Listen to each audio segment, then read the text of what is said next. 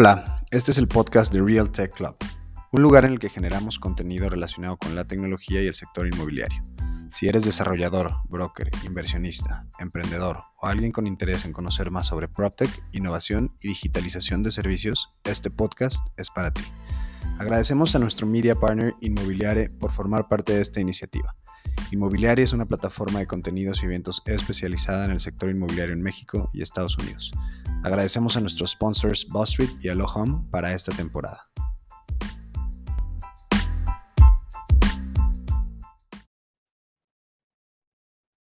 Buen día a todos nuestros escuchas. Yo soy Eduardo Orozco, co-host de Real Tech Club, este podcast enfocado en la tecnología para el sector inmobiliario Hoy estoy súper contento porque nuevamente tenemos la suerte de tener a un súper invitado para este episodio. Eh, hoy desafortunadamente el buen JC no nos puede acompañar, creo que lo agarramos en el aire y corriendo entre aviones. Eh, sin embargo, pues estamos más que bien acompañados. Un saludo a JC, te extrañamos amigo. Eh, espero que, que, pronto repitamos con Tigre, que yo sé que va a ser un, un capítulo súper, súper interesante. Y bueno, ya me adelanté, pero hoy tenemos a nada más y nada menos que Tigre Wenrich. Em, bienvenido, Tigre. Muchas gracias, encantado de estar aquí. Feliz de que nos acompañes. Y bueno, para quien no, no conozca a, a, Tigre, es sin duda alguien que tienen que conocer si están en el mundo de PropTech. Y vamos a darles una muy breve intro. Tigre estudió Relaciones Internacionales en, en Stanford y luego tuvo, creo que su primer carrera eh, en, en, Boston Consulting Group, en BCG, donde creció, creció, muchísimo hasta ser vice president. Creo que estuviste en un número grande de, de, oficinas y arrancando incluso algunas oficinas. Y después, y ahora nos va a contar más de su carrera él mismo, eh, fue founding COO y CFO de Open English, un negocio que yo creo que cualquier persona en los últimos 15 años en América Latina que ha tenido televisión, ha visto, o por cable, ha visto eh, la publicidad, una empresa súper interesante y, muy exitosa, tuvo un crecimiento explosivo. Y eh, bueno, más recientemente, eh, Tigre se desempeña como inversionista y board member en una variedad creciente de empresas y em, es socio fundador de Lab Ventures Miami, que es un fondo de, de capital eh, enfocado principalmente en PropTech desde Miami. Y Tigre ah, invierte mucho de su tiempo justo en desarrollar, eh, por un lado, su, su, fondo de inversión y la comunidad. Ellos tuvieron en Miami como el primer coworking eh, en, en una zona súper, súper interesante de Miami, que yo tuve la oportunidad de, de conocer en persona y se, se siente una energía súper potente.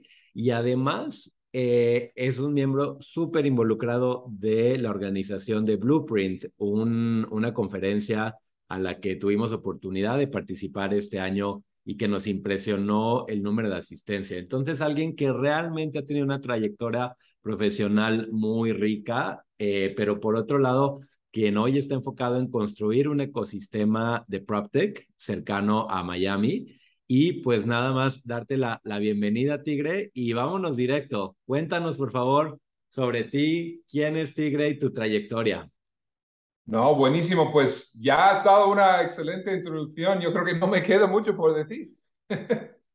Pero sí, no, empecé mi carrera en, Boston Consulting Group eh, y de hecho eso es como llegué a pasar tantos años en, México. Yo soy americano de familia del Midwest, este, eh, criado en California, o pero mi carrera hice una gran parte en, en, eh, en México. al inicio, cuando empecé a trabajar saliendo de la escuela, iba ahí a hacer eh, proyectos desde California y luego, después de algunos años, me mudé a Monterrey uh, para abrir la primera oficina de, de, BCG en México y ya después fuimos a, al DF. Entonces yo en total viví unos 11 años en, um, en México, mis dos hijos nacieron allí y tengo grandes recuerdos eh, y me encanta volver de vez en cuando. Eh, pero pasé pues, 16 años en consultoría y después de eso, pues eh, me, me, mudé aquí a, Miami y quería hacer algo nuevo. Em, y no sabía exactamente qué, pero quería algo, algo más em, del, del, giro emprendedor, ¿no? En vez de estar eh, trabajando con, con, grandes corporativos, pues me fui al otro extremo, tenía algunos negocios pequeños. Y en el 2009 conocí a Andrés Moreno, que es el, el, el CEO y, y fundador de, de Open English. Eh, en, una, en, un momento muy, muy temprano de la historia de la compañía, una, una gran suerte para mí, eh, porque estaba un poco desocupado, había vendido mi negocio y él estaba arrancando. Eh, o sea que era muy, era muy chavo en, en aquel entonces, yo tenía como 25 años, no tenía mucha experiencia, pero tenía una gran visión y es un tipo muy impresionante, la verdad.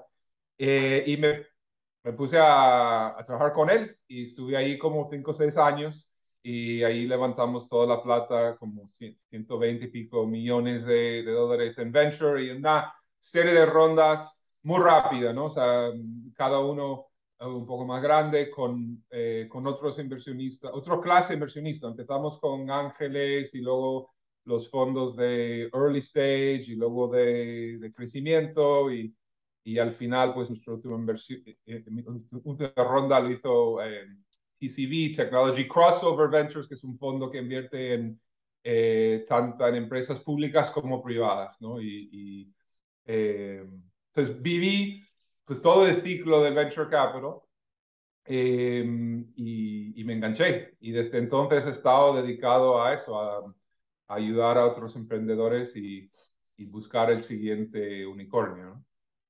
Increíble. Oye, súper interesante ese caso de, de, Open English, em, porque es una empresa que desde mi perspectiva, bueno, esto que nos cuentas ya tiene algunos, algunos años y realmente hay pocas empresas eh, con fundadores latinos este, o con fundadores que han tenido grandes trayectorias en América Latina. Este, eh, con ese nivel de funding. O sea, realmente estás eh, hablando de una empresa que, que destaca, pues probablemente en el, en el porcentil más alto, ¿no? Este, de, de, de funding y de éxito, ¿no? Eh, también por ahí en algún momento me comentabas el número de países en el cual empezaron a operar y cómo la operación era también muy pionera para su época, que era principalmente remote, ¿no? Este, no, era, era una, en una distribución a, través de Internet.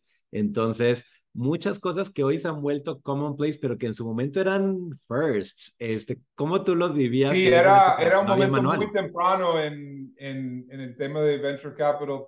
Eh, en la región no había fondos locales, eh, había pocos. O sea, últimamente ha habido muchísimo más actividad, ¿no? Ya el ecosistema eh, emprendedor en Latinoamérica es mucho más robusto, pero estoy hablando del, del 2009 que le conocí y, él empezó en el 2006, eh, y más aún que estaba en Venezuela, ¿no? Entonces, en medio del tema de Chávez, y pues él tuvo la visión para venir a Miami, yo lo conocí que estaba iba yendo y viniendo y abrimos aquí la oficina corporativa en Miami, atender a toda la región desde aquí, pero aún así teníamos pues la mayoría del equipo en su inicio estaba en, Caracas y pues nos tocó buscar a, dónde ir para crecer, porque una vez que tuvimos un poco de dinero no, no era prudente seguir eh, construyendo ahí. Acabamos eh, adoptando Bogotá como un poco la sede informal eh, dentro de la región. Oye, Tigre, yo una duda. Llegaban con investors y decían, tenemos esta gran idea, es un negocio de educación de inglés para latinos en América Latina, basada en Venezuela, pero también en Miami y tal vez en Bogotá, y el equipo está all over the place.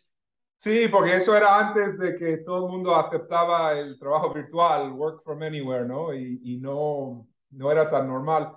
Pero no, o sea, lo que vendíamos es que hoy somos una empresa americana basada en, en, Miami, atendemos a Latinoamérica, claro, tenemos operaciones pues, en Venezuela, en Colombia, en Brasil, a, lo largo teníamos oficinas en cuatro o cinco países para diferentes cosas, pero no, sí era, sí era difícil, o sea, si mucha gente se queja que los, los VCs de Silicon Valley no quieren invertir más allá de donde pueden conducir en una tarde, pues menos, menos invertir en Sudamérica, ¿no?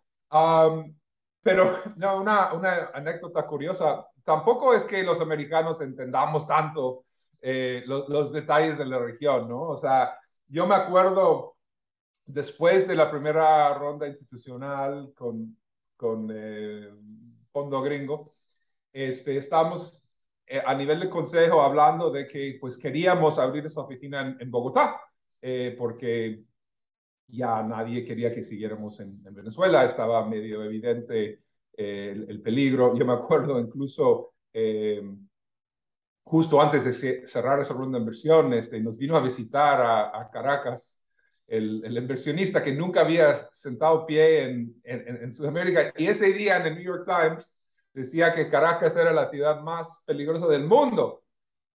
Pero bueno, era gente pues inteligente, con visión, no, no se asustó.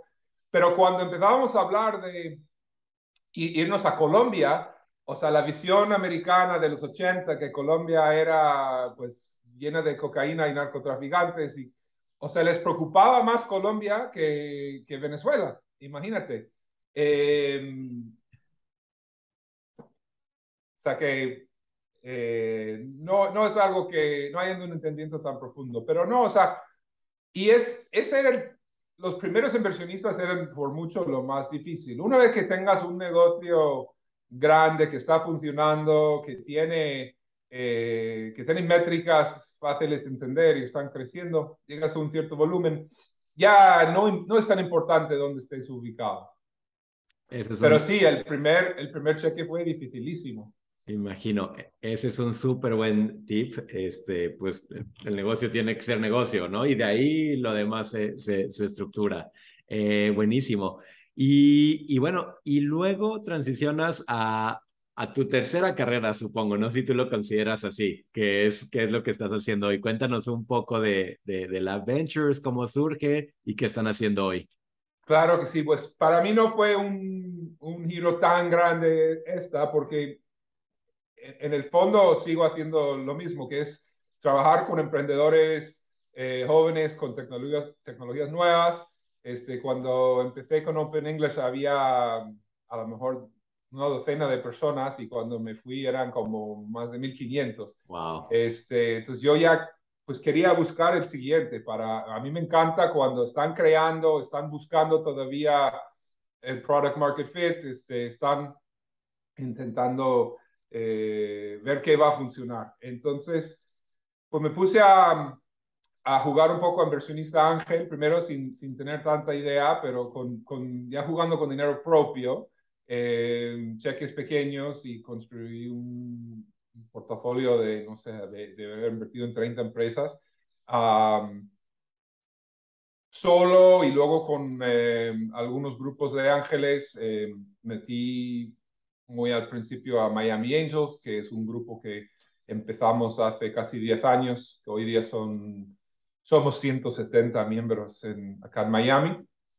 Este, entonces, aprendiendo de, de otra gente. Eh, y con alguna de estas personas nos juntamos ah, hace un poco más de cinco años para formar Lab Ventures. Acá en The Lab, que, que, es el coworking que mencionaste, que fue el primer espacio de este tipo en Miami, que abrió hace 10 años. Y usando eh, la marca y, y, la red y, y todo eh, la plataforma del lab, empezamos a invertir pues juntos de forma más profesional, más institucional. Eh, y la visión original fue de, Company Builder, o sea, más que un fondo para invertir en empresas de otros, eh, varios, yo y algunos de mis socios estábamos en eso, lanzando compañías.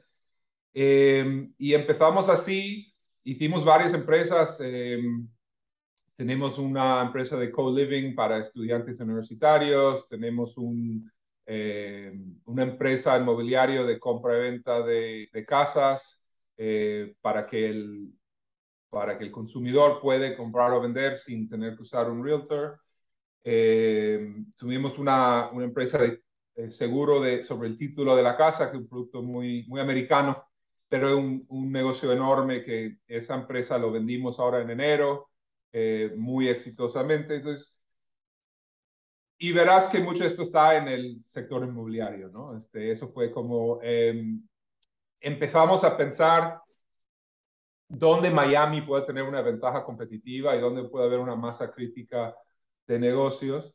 Eh, y uno de los sectores que empezamos a investigar era el sector inmobiliario y nos dimos cuenta rápidamente que aquí hay y sigue habiendo una tremenda oportunidad. Hay muy poca tecnología aún hoy en día. Entonces, pensamos que el, crecimiento a futuro de PropTech eh, va a seguir fuertísimo, que es la oportunidad de, de esta década, ¿no? Entonces, eh, de ahí sí empezamos también a, hacer inversiones de, pues más VC tradicional, o sea, cheques pequeños en uh, posiciones minoritarias en empresas de alto crecimiento. Em, primero con muy ad hoc y después con un fondo que lanzamos el año pasado.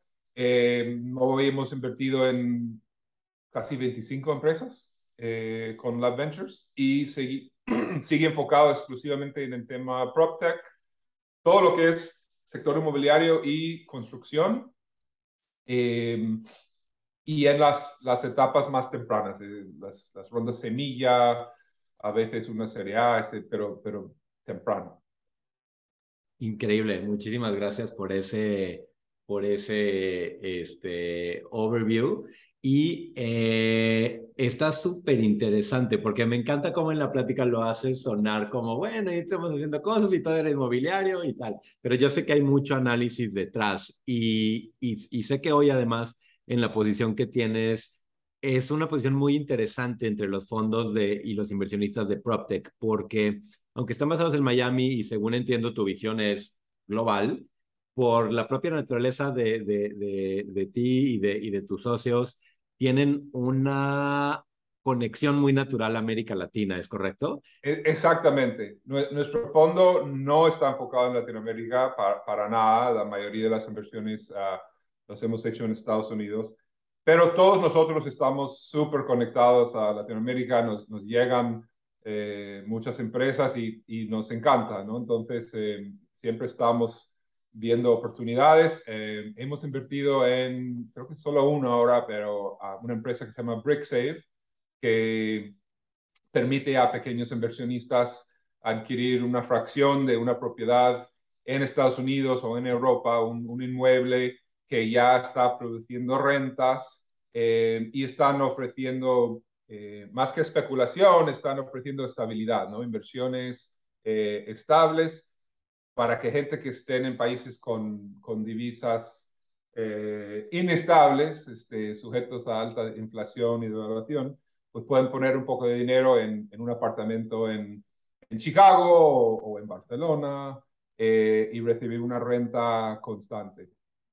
Súper interesante y sí, sin duda una necesidad muy, muy grande y combinas dos cosas, ¿no? El currency con real estate, que son dos de las inversiones pues con menos este, riesgo normalmente, en, en, sobre todo en épocas de alta inflación, ¿no? Hay una correlación negativa entre los, los valores y la inflación y eso es súper, súper, súper interesante, pues entrando a este ciclo que, que estamos entrando, o no sé si entrando, pero espero que ya estemos a la mitad de este ciclo. Exacto. Optimistamente. Cuéntanos, eh, ¿Cómo ha sido para ustedes 2022, que es como el Big Reckoning? Este, ¿Cómo ha sido eh, como, como inversionista y, y, qué ves en el, mercado hoy? Pues ha sido un, un año de, locos, empezó muy fuerte. Eh, para nosotros empezamos súper bien con, con una salida, como mencioné, vendimos una empresa súper bien en enero eh, aunque se veía venir las, las nubes negras, eh, realmente no, no creo que nadie esperaba eh, la, las dificultades que han seguido habiendo y ha alargado y, y, está habiendo bastante más pesimista de lo que arrancamos el año con todo lo que se veía venir problemas. Eso dicho, eh, en el sector que nosotros estamos enfocados tampoco ha sido tan grave. O sea, si tú ves la caída de dinero de venture que se ha invertido, eh, donde más ha pegado es en las rondas eh, de las empresas pre-salida a bolsa, ¿no? Los, las, las rondas de 100 millones para arriba, los, los llamados unicornios, donde han levantado muchísima plata a valoraciones muy, muy altas el año pasado, con la idea de seguir levantando más dinero y gastando y gastando. Y eso han tenido que cambiar de, de estrategia muy abruptamente porque ese dinero ya no está disponible. Pero en las, en las rondas semilla, en, en las empresas que están arrancando, claro que es más difícil, es mucho más difícil, pero sigue habiendo inversión. La caída en, en monto y en volumen ha, ha sido mucho menor. Eh, y es un poco el punto. Nosotros estamos in, invirtiendo en empresas que van a, que, esperamos vender en, de aquí a 10 años. Entonces, a mí me importa más la macroeconomía del 2030 que el 2022. Eh, y lo que ha sido es eh, mejores oportunidades. La verdad que ya el mercado estaba perdiendo disciplina, eh, los precios estaban por, los, por las nubes, tuvimos varias cosas el año pasado que estábamos en, en, tentados en invertir, pero no lo hicimos por, por el precio. Eh, y o la competencia para entrar era tan alto que no pudimos. Y eso ha, eso ha cambiado dramáticamente. Es mucho más fácil, eh, hay más tiempo a analizar, las rondas no, no están cerrando tan rápido, que es malo para el emprendedor, pero es, es bueno para el inversionista. Eh, y seguimos invirtiendo. Eh, incluso, eso estoy hablando de, venture capital en general, dentro de, de PropTech, incluso está todavía más robusto porque creo que estamos más temprano en, promedio en, en, el ciclo de adopción de la, de la tecnología. Estaba leyendo ayer que en, Const, en Construtech, con, eh, tecnología de construcción, ha habido hasta más dinero en las series semilla y serie A eh, este último trimestre que en la historia. So, es más pequeño el mercado, pero ha sufrido menos eh, con, el, con el cambio de, de sentimiento de este año. Eso es súper interesante, porque si uno voltea a ver los, los headlines, eh, parecería que el mundo se acabó, ¿no? Que vivimos en un mundo donde ya no hay capital, donde ya no hay oportunidades, pero algo que, que yo tengo la oportunidad de platicar mucho con otros emprendedores y para mí ha sido muy importante crear ese, eh, ese network y aprender de otros que pues, van mucho más adelante en su ciclo. Cuando volteas a ver los fundamentales de las oportunidades en real estate, sigue siendo la clase más grande del mundo, sigue teniendo una penetración tecnológica súper baja, sigue siendo un proceso, do, cual sea que sea tu vertical, increíblemente este, fra fragmentado. Na nada de estos fundamentos ha cambiado, sigue claro. siendo muy atractivo. Creo que el único cambio es, eh, en el corto plazo sí va a ser más, más difícil conseguir dinero, entonces la, la ruta para llegar al éxito del, del, startup tiene que ser un poco más conservador y nosotros tenemos que, eh, como, como estamos, estamos invirtiendo cheques relativamente pequeños, eh, tenemos que medir el riesgo de que la empresa va a, seguir, va a poder seguirse fondeando para, para llegar al otro lado. Pensamos seguramente que al otro lado existe, pero eh, hay, hay, que asegurar que, que, vas a tener suficiente combustible para llegar. Sí. Eh, eso no era una preocupación hace un año, ¿no? Entonces, claro. sí hay que estar, eh, hay, hay, que cuidar más cuánto dinero pierdes todos los meses, de dónde va a venir dinero. Y, y en algunos mercados um, como por ejemplo el residencial en Estados Unidos, por lo menos, eh, el negocio en sí está siendo muy golpeado, no hay volumen. Yo creo que el real estate en sí es, sigue siendo un, un gran activo, una buena inversión, pero el negocio, por ejemplo, de, de compra-venta, las hipotecas, pues el volumen de transacción a corto plazo está siendo mucho más pequeño y entonces este, eso va a pegar, ¿no? Entonces, claro. Eh, ese es el, ese es el único tema. Totalmente, ¿no? Ah, y eso es muy interesante porque también incluso en esos segmentos, y, ahí me encantaría escuchar tu, tu visión, digo específicamente, disclaimer, en Allo Home estamos en la parte residencial, estamos en la parte de hipotecas, pero algo que ha sido muy interesante para mí también en este ciclo es, sí, en México, por ejemplo, estamos viendo este año probablemente entre un 20 y un 22% menos de transaccionalidad por las tasas de interés, etcétera. En Estados Unidos creo que incluso un poco más drásticos. El mercado en el trimestre pasado pullback casi 35% en vivienda nueva. Sin embargo, cuando volteas a ver la base, sigue siendo decenas o hundreds of billions of dollars, ¿no? Este, miles de millones de dólares, que siguen siendo no digitalizados, ¿no? Entonces, también esa perspectiva se vuelve interesante. Ahora, va a tomar más no, tiempo, no sé si lo estás viendo así, pero irónicamente puede ser que, que a lo home esté mejor posicionado por, por estar enfocado en, en producto nuevo, porque si las, las casas que están bajo construcción hoy en día se tienen que terminar, entonces el volumen sigue siendo lo que es. Claro, nuevas, nuevas instrucciones que no han empezado quizás se retrasen, pero todo el producto que está en proceso se va a terminar y se va a tener que vender al precio que sea. Entonces hay una necesidad de promover ese producto, pues quizás más, eh, más importante de lo que era antes. Mientras en el mercado secundario, lo que cae más es volumen, porque la gente dice, no voy a vender mi casa si, si el precio está abajo, entonces no estamos viendo que los precios bajen, sí estamos viendo muchas menos transacciones. Pero con producto nuevo, eh, creo que la, el variable de escape es más precio y menos, y menos volumen. Claro, no, y es muy interesante porque hay una parte adicional que es ya de comportamiento de las personas en la industria, ¿no? Y algo que nos hemos encontrado este año es que hay muchísima más necesidad y ganas de probar tecnología nueva que cuando el ciclo estaba muy bien, ¿no? Entonces, creo que eso es para decir a los emprendedores que, que hay que voltear a ver que en la crisis hay normalmente grandísimas oportunidades. No sé si estás de acuerdo, Tigre. Completamente. Oye, y ya nos dabas algunos insights para, para el emprendedor y las empresas hoy en día. Nos comentaste que hay que ser más conservadores, que tienen que estar pensando no nada más en el capital de hoy, sino en cómo van a llegar, como tú decías, al otro lado, al siguiente evento de capital.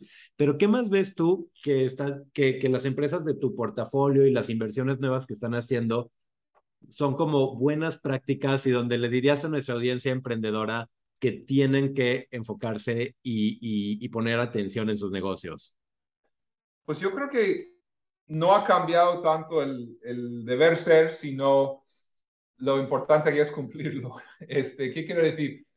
Por ejemplo, siempre ha sido para mí importante que no solamente estés vendiendo y teniendo transacciones, ingresos, sino que las, eh, la rentabilidad base, o sea, los unit economics, como decimos en inglés, funcionen. No es ventas a cualquier costo.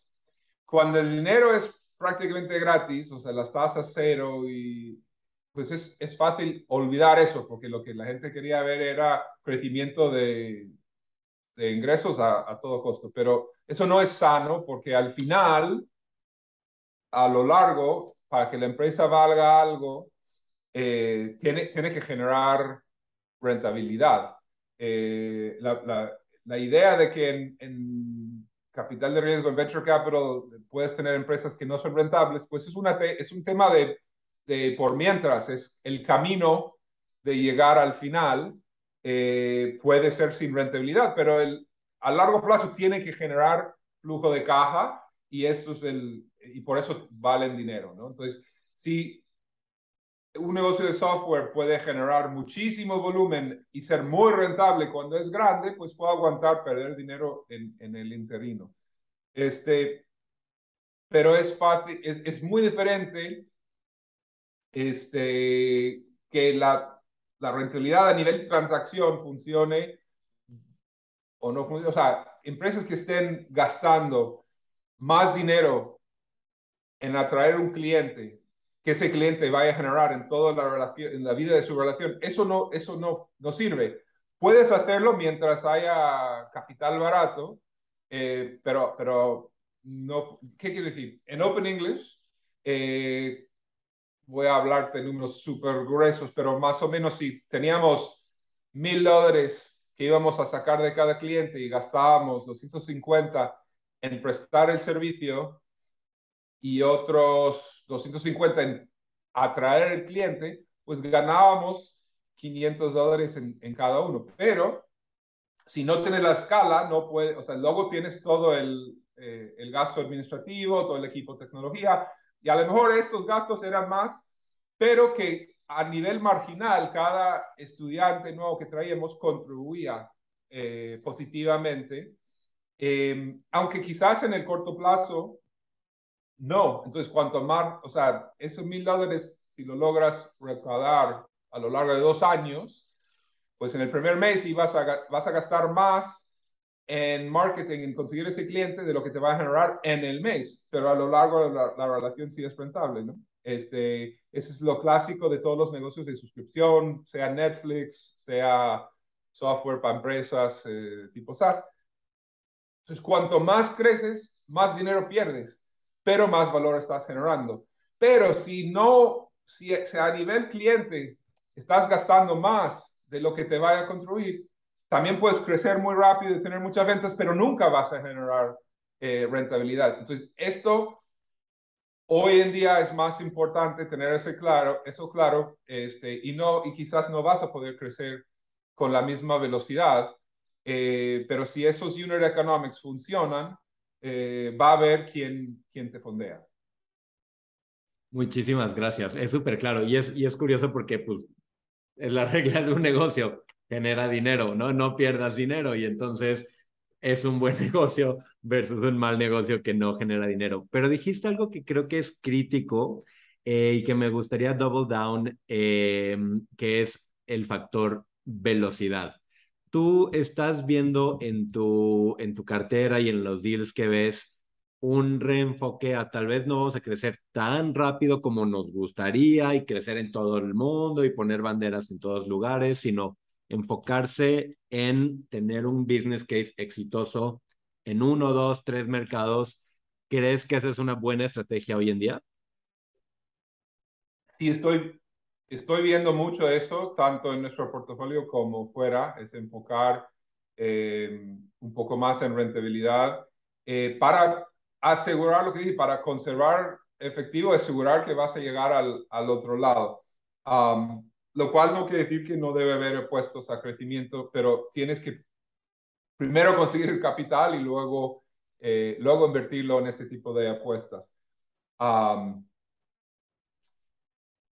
Es que antes la apuesta era, oye, yo voy a gastar como loco a ver qué pega y va a haber más dinero porque las rondas venían rápido eran fáciles. Entonces, ahora se puede hacer, pero, pero es más difícil. Entonces, tenemos eh, varias empresas que están ahora en el, en el proceso de levantar capital necesitan su siguiente ronda y están viendo eh, que está mucho más difícil, tarda más tiempo, las valoraciones han bajado, son más meses para, para lograr cerrar una ronda. Entonces, eh, tienen que ver cómo, cómo frenar un poco el crecimiento para que el cash les dure más y pueden llegar a ese punto.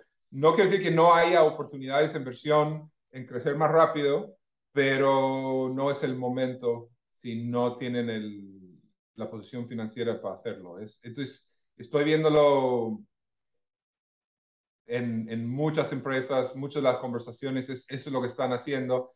Y, y, es la pregunta, o sea, otra cosa que vemos muchas empresas que levantaron dinero el año pasado a unas valoraciones muy altas entonces, eh, ahora están yendo por más. Y primero el, el pitch es, oye, eh, puedes entrar al mismo precio que el año pasado. Hemos crecido. Dice, sí, pero eso, eso no era, ya el tiempo ha probado que eso no era un, un precio muy atractivo. Eh, y si esta nueva extensión, ese, ese ronda puente, solo les va a dar 6, 8, 10 meses de sobrevivencia. en el año que entra, ¿dónde va a estar eh, la siguiente ronda? Entonces, hay que ver más bien cómo hacer que este dinero vaya a llevarte, no a, a, punto de equilibrio, por lo menos darte suficiente tiempo a aguantar que los mercados calmen. Em, y hemos, hemos visto varias donde no, no se han dado cuenta de eso todavía. Entonces, una cosa que miramos mucho es, ok, si invertimos ahora, ¿cuántos meses vas a tener y, y dónde te va a llevar? Y la gente debería estar pensando, yo creo, en tener un par de años de sobrevivencia. y, estoy viendo varios donde pasamos, donde van a gastar ese dinero en seis, ocho meses. Claro. Sí, es otra realidad y hay que, y hay que ajustarse sin duda alguna. Y también la expectativa del emprendedor, ¿no? Este, nunca, nunca ha sido fácil ser emprendedor y creo que se nos está olvidando esa disciplina que estamos en esto para el largo plazo, ¿no? Y, y largo plazo, como tú decías, les queremos vender en 10 años.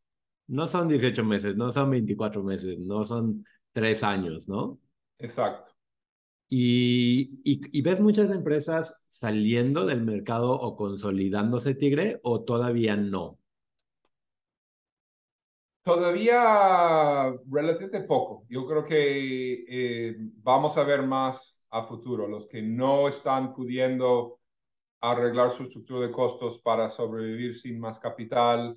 Eh, o sea que todavía al principio de este año se estaban levantando rondas grandes. Entonces yo creo que para que se les acabe el dinero.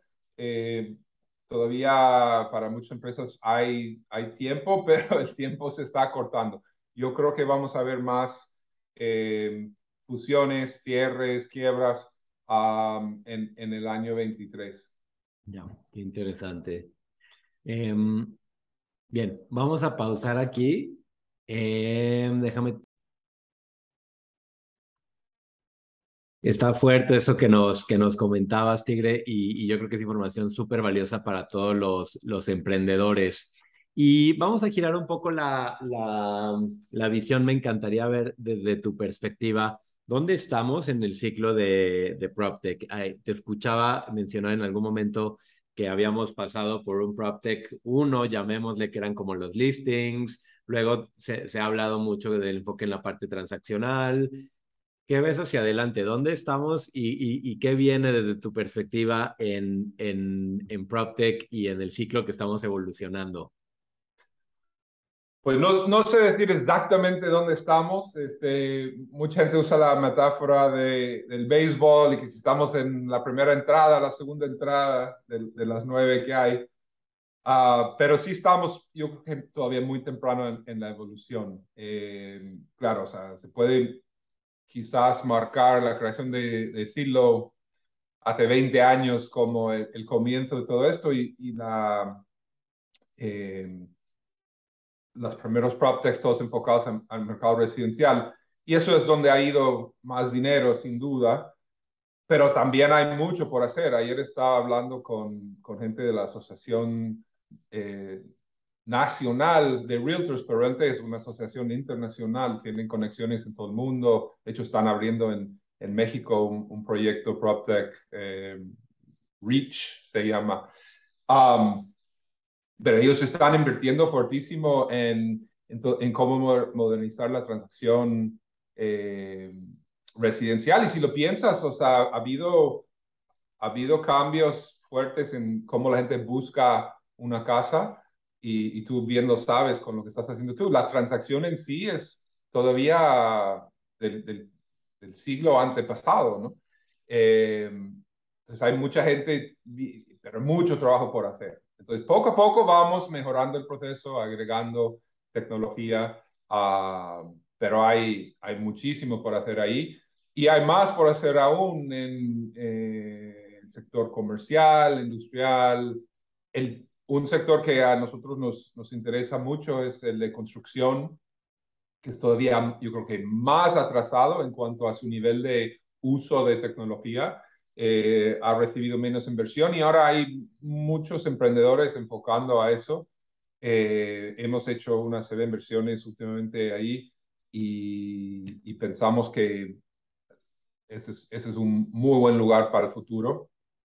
Eh, y hay tecnologías que han prometido mucho, que han tenido mucho interés, prensa, pero poco impacto todavía, como es el blockchain, como es eh, la realidad virtual o la realidad aumentada, que sigo pensando que van a tener un impacto en algún momento en el sector inmobiliario. Yo no es algo que, que estamos viendo para mañana, pero sí, sí tiene potencial de revolucionar cómo se, cómo se usa el real estate, cómo se busca, cómo se transacciona. Muchísimas gracias. Oye, ¿y mm, tú, tú, ustedes cómo lo evalúan? Eh, porque, eh, y ahorita regresamos a Blueprint, pero en Blueprint algo que me llamó mucho la atención, que le preguntaban a, a dos diferentes paneles de inversionistas, era tech companies o tech enabled processes, ¿no? Esas dos alternativas que, que hay. ¿Cómo lo, lo, lo, ves tú en particular? ¿Cómo lo ven en, en, en Lab Ventures? Eh, esa parte, ¿dónde te inclinas? Pues yo, yo lo veo más como un espectro, como que, un tema binario. Y, y, sí, nosotros hemos invertido en varias empresas que son más un servicio tech-enabled que, una pura empresa de software. Que eso existe no solamente en, en PropTech, empieza en, en, todo tech, ¿no? O sea, son, son pocas las que solo venden software. Eh, eso dicho, creo que por el hecho de que el sector inmobiliario se trata de inmuebles, de cosas que están en el mundo físico, hay más, hay más casos, es más relevante esa cuestión. Eh, para nosotros es, no es relevante que no tiene que ser solo software, o sea, sí estamos invirtiendo en negocios con una forma innovadora de invertir en real estate o de crear real estate. Pero sí hay que entender la diferencia, porque eh, no solamente en valoraciones, sino en qué quiere decir en cuanto a capital que va a requerir a futuro, habilidad de crecer, qué es razonable esperar, qué tan rentable vaya a ser el final. No es lo mismo una empresa de puro software que vende 100 millones de dólares al año eh, que una empresa que vende 100 millones de dólares de casas, por ejemplo. O sea, la rentabilidad es otra, las calidades es otra. Entonces, hay que entender qué estás viendo. Pero nosotros... Eh, no nos da miedo eso, no nos, o sea, sí, sí estamos abiertos a mirar, eh, pero entendiendo cada cosa por, por lo que es. Clarísimo, muchas gracias. Y yo tenía una duda también interesante porque creo que he empezado a ver un cambio bien fuerte en esto y, y eso es mi, mi opinión desde afuera como emprendedor, ¿no? Pero el perfil de los emprendedores desde tu perspectiva, hoy quién es emprendedor PropTech, viene dentro de la industria, viene de otra experiencia como entrepreneur, eh, como emprendedor. ¿Qué, ¿Qué, ves en cuanto a perfiles y está cambiando o es igual que si, como, como lo veías hace algunos años? Yo creo que ha habido más gente que vienen del sector, que entiende el sector inmobiliario y eso es importante. Eh, quizás los, los originales eran eh, gente de tecnología que no había trabajado nunca con real estate y, y la verdad es que es diferente, tiene diferente forma de llamar las cosas, este, un discount rate es un cap rate, o sea, eh, todo el lenguaje es diferente, la forma de pensar. Eh, eso es importante que, que tengas gente que, conozca la industria, que tenga esa forma de pensar, los contactos, etcétera. Eh, lo mismo pasa en construcción, ¿no? O sea, es, es muy... Eh, una cosa es diseñar un, un sistema, una red local para trabajar en, una, en, un lugar de obra, pero los, eh, los problemas técnicos que puedo encontrar en una obra donde no hay necesariamente luz siempre, que las, las barreras, eh, o para estoy pensando en, en algunas soluciones de IoT, de tracking de materiales y tracking de obreros. O sea, poner la red local eh, con todas las interferencias que hay en una obra. Eh, la, cómo trabaja un obrero, en un albañil en una obra, este, pues hay, hay que entender eso, ¿no? Entonces, eh, por otro lado, creo que también es importante que el equipo eh, fundador tenga conocimiento de cómo funcionan los startups, que cómo construir software, eh, la parte tecnológica. Para mí el, el, éxito es buscar un equipo de fundadores que, que junte esas dos cosas, ¿no? que tenga la visión del sector y un entendimiento profundo del mercado donde están trabajando, pero que también sepan eh, cómo funciona el mundo de startups, eh, cómo construir un producto de software, el desarrollo ágil, etcétera, etcétera. Eh, porque si vienes posible eh, contratar mucho desarrollo. En Estados Unidos mucha gente está contratando equipos offshore, sea en, en, la India, sea en Europa del Este, en Latinoamérica, para hacer el desarrollo de software. Eh, no lo puedes outsourcear 100%. Si no sabes bien controlar lo que estás pidiendo, esa es receta para un, un desastre. Entonces, realmente nosotros buscamos en el PropTech que los emprendedores tengan esos bien dominados esos dos mundos y que pueden combinar esas dos visiones. Clarísimo, muchas gracias. ¿Y, y qué opinas de solo founders versus founding teams, eh, dado eso que dices?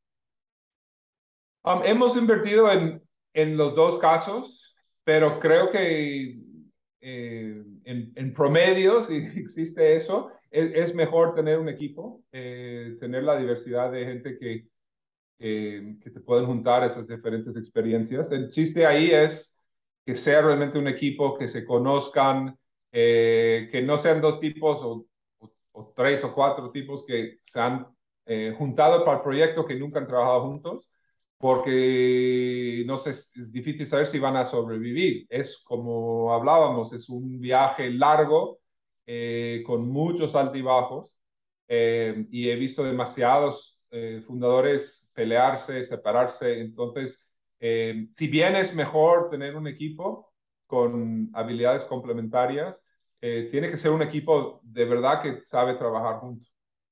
Totalmente, es un matrimonio, ¿no? Y ahí aprovecho el saludo para Mike, mi co-founder de Allo Home, que, que ya nos ha tocado algunos buenos ups and downs y, y es un gran reto, ¿no? Seguir enfocados y, y, y, remando parejo, porque la vida finalmente, pues a veces te lleva a lugares diferentes, ¿no? Y es, y es parte de... Eh, Tigre, un... muchísimas gracias por todo lo que nos compartes. Creo que ha sido increíble pero no quiero irme eh, antes de preguntarte sobre Blueprint. La conferencia de PropTech, yo te podría decir de las que he asistido y he visto con mayor impacto. Cuéntanos cómo te involucras ahí y, y bueno, los super resultados de este año. No, buenísimo. Gracias por preguntar y, y me alegro que hayan podido ir y, y, que haya sido relevante. Nosotros, cuando arrancamos con Lab Ventures, como te comenté, empezamos a ver la oportunidad en PropTech y una de las primeras cosas que hicimos fue montar un evento mucho menos ambicioso, muy pequeño acá en Miami, que se llamaba The Future of Real Estate y era un, un solo día, pero una conferencia sobre tech en el sector inmobiliario. Y era, nadie estaba haciendo eso. Tú puedes ir a una conferencia inmobiliaria, a lo mejor un panel que habla sobre el tema tech, pero sin ninguna profundidad. Nosotros lo que hicimos es juntar startups, eh, gente del sector tradicional, inversionistas, y una agenda de todo un día solo sobre tech. Y fue muy exitoso, la gente le encantó. Lo hicimos primero aquí en The Lab y en el teatro que tenemos al lado, en el, en el 18 fue el primero lo repetimos ya en, en, un espacio mucho más grande el segundo año. y justo antes de COVID tomamos la decisión de que si bien era un evento muy relevante y para nosotros era muy útil, nosotros no éramos promotores de eventos. Y a, lo largo teníamos un equipo grande trabajando en eso y era una distracción. Entonces nos juntamos con unos amigos eh, que se llama Connective, que habían hecho otras conferencias muy exitosas como InsurTech Connect, el más grande que han hecho, y ellos eh, estaban buscando pues cuál es el siguiente vertical que querían meterse. Entonces ellos tomaron las riendas, cambiaron el nombre a Blueprint, lo movieron a Las Vegas eh, y el año pasado, en el, 2021, lanzaron la primera edición, acaba de ser el, el segundo el, el mes pasado eh, otra vez en Las Vegas, fuiste tú, súper, súper buen evento, nosotros felices, seguimos estando metidos, pero ya no nos toca hacer el trabajo duro, ¿no? Este, pero para nosotros es un muy, muy provechoso, ahí van todos los inversionistas, PropTech, eh, un montón de startups, eh, es, es un, un, gran evento. Se va a repetir otra vez eh, las mismas fechas el año que entra para los que están escuchando. Eh, septiembre 12 al 14 en, en Las Vegas del 2023. Eh, ahí esperamos verlos a todos. Ya anótenlo de una vez y créanme que vale la pena. Y algo que tal vez tú no sabes, Tigre, es, fue muy interesante porque en México eh, estamos, pues los emprendedores PropTech regados por las ciudades más grandes de México. Fue la primera vez que pudimos juntarnos muchos de los founders después de la pandemia y a causa de eso se está reactivando la Asociación de México de, de PropTech. Entonces, son cosas que pasan alrededor de toda esta plataforma, pues que ustedes tuvieron la visión de arrancar y luego de crecer y de dejar evolucionar, que crean comunidad y nos hacen a todos más fuertes como, como, como industria, como founders, conexiones con inversionistas, eh, en fin, una serie de como positive externalities, además de, de lo principal, que es poner el mensaje en la agenda y juntar a la industria, ¿no? Entonces, pues felicidades porque esa visión está trascendiendo. No, muchas gracias y, qué bueno escuchar eso. Me, me, alegro escuchar ese tipo de historias. Eso es lo que buscamos hacer, es eh, catalizar estas conexiones eh, y ayudar a toda la industria a avanzar. Pues muchas gracias y, y, un, y, un, y, un, este, y es muy, muy reconfortante y muy, sabes, motivante ver, y no sé para ti, pero yo me acuerdo hace 10 años, como cuando estaba en mi carrera como inversionista en real estate, como tú dices, la palabra ni existía, PropTech como, como tal, y había por ahí en alguna conferencia el último panel a las 7 de la tarde del viernes, tecnología para real estate, ¿qué sigue? Y iban tres personas, ¿no? Eh, la escala que está empezando a adquirir esto, creo que toda la industria lo está volteando a ver mucho más en serio y eso viene pues de años de empuje también por parte de, de ustedes y del timing de mercado, que, que más que nunca pues es, es irreversible la tecnología en real estate. No sé si estás de acuerdo. Totalmente. Perfecto, pues muchas felicidades, Tigre. Y déjame concluir hoy haciéndote tres preguntas rápidas. Em, ¿Cuál es tu libro favorito? Mi libro favorito.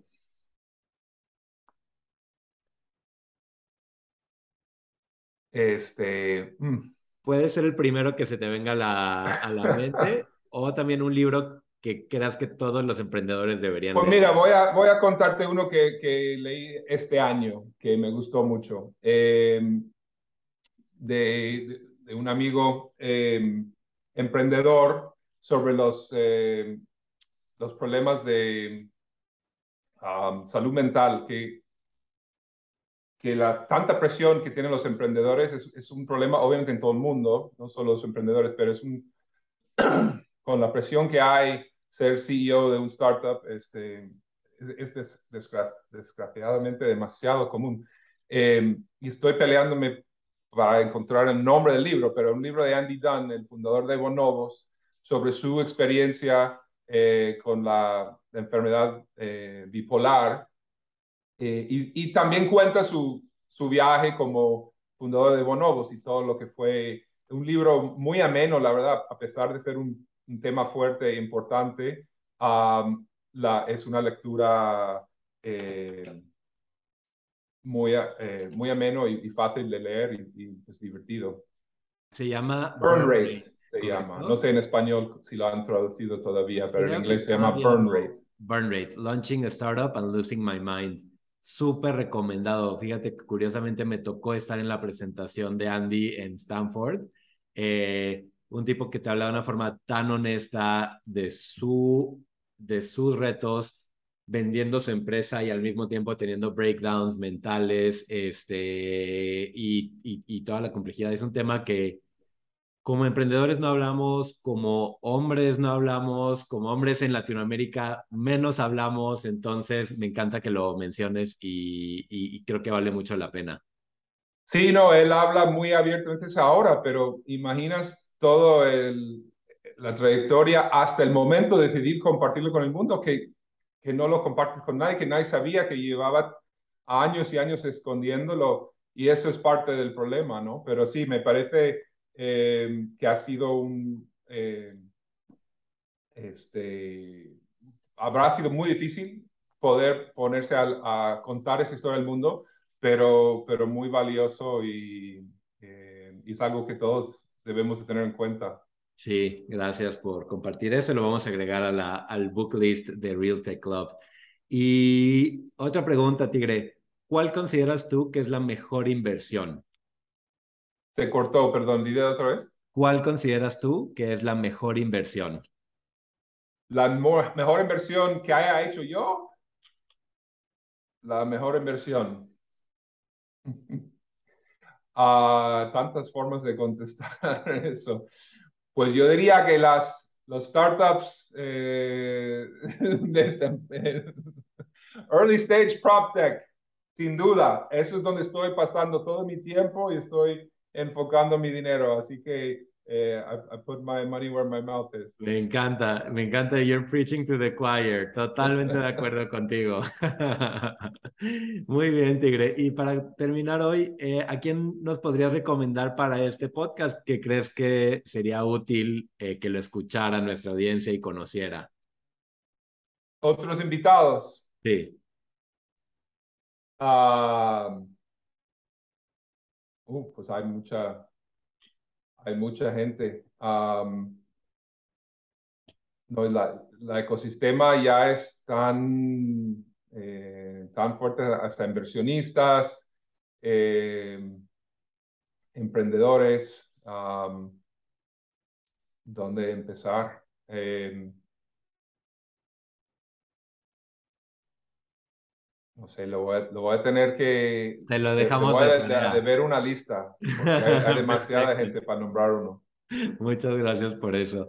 Buenísimo. Tigre, te agradezco muchísimo tu generosidad, eh, tu tiempo, tu esfuerzo, siempre de buena, siempre con una sonrisa. Eh, también un día entre semana regalarnos este tiempo. Eh, ha sido para nuestra audiencia muy, muy, muy valioso. Muchas gracias. No, encantado de la vida. Un, gusto estar aquí contigo y uh, ha, sido divertido. Perfecto. Pues para nuestra audiencia, esperamos que este contenido siempre los ayude en sus procesos de toma de decisión, ya sea para un emprendimiento nuevo, para motivarse y continuar, para expandir su red, para hacer una inversión o simplemente para estar informado de lo que está pasando en esta industria de tecnología para el mundo inmobiliario. Acuérdense que este podcast está en Spotify y Amazon y todos los demás canales de podcast que ustedes ocupen. Nos vemos pronto. Yo soy Eduardo Orozco, co-host de Real Tech Club. Hasta luego.